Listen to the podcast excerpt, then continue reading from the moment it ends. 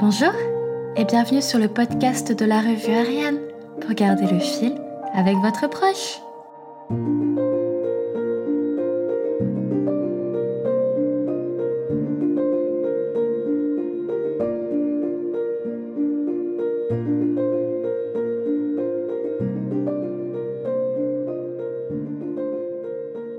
Suis très heureuse de vous retrouver en cet épisode un peu spécial puisque dédié à nos aidants. Afin d'entamer cette partie qui vous est entièrement consacrée, j'aimerais avant tout vous dire que je vous comprends. Grâce à vos nombreux témoignages, j'arrive à vous comprendre. Bien souvent, vous vous retrouvez plongé dans une double routine, dans laquelle vous tentez tant bien que mal de vivre votre vie que vous dédiez à celle de votre parent. L'amour et la reconnaissance que vous lui portez suffisent pour vous oublier.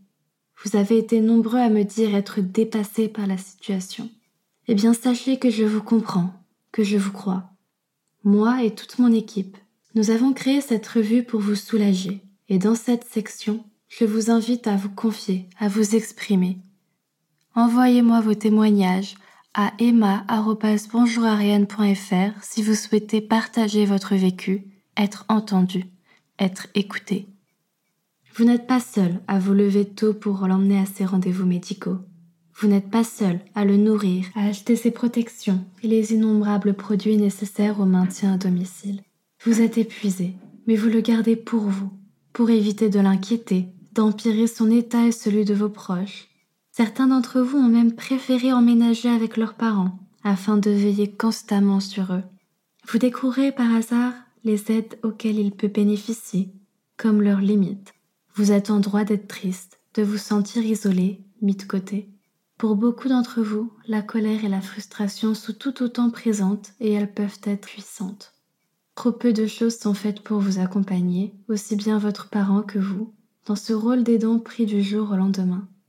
D'ailleurs, de par leurs conditions physiques et mentales, ils ne se rendent même pas compte parfois de tous les sacrifices que vous faites.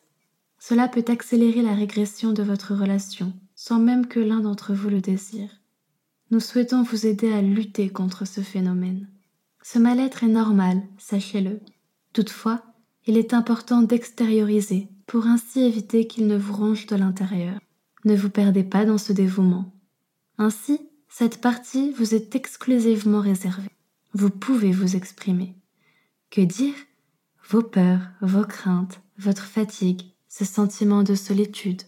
Je serai ravie de vous interviewer, de vous rencontrer et d'écouter ce que vous avez à dire. Mais pourquoi pas aussi détailler les bons moments, les souvenirs, le sentiment d'utilité, votre altruisme? Libre à vous de me dire ce que vous souhaitez. N'hésitez pas à faire part de vos interrogations sur cette partie aussi, que ce soit pour des questions administratives ou financières, sur une maladie ou même sur des traitements. Dans le prochain épisode du podcast, je présenterai une aide qui répondra à vos doutes. Nous souhaitons vous apporter une ouverture sur le monde de la gériatrie et du maintien à domicile, en plus qu'un espace sécurisé pour vos ressentis. Si vous manquez de temps, je me porte garant de porter chacune de vos voix. Je peux tout à fait accueillir vos mots et votre pensée. Sachez que vous n'êtes pas seul et que nous sommes là pour vous aider. Je suis là pour vous. Prenez soin de vous. À bientôt.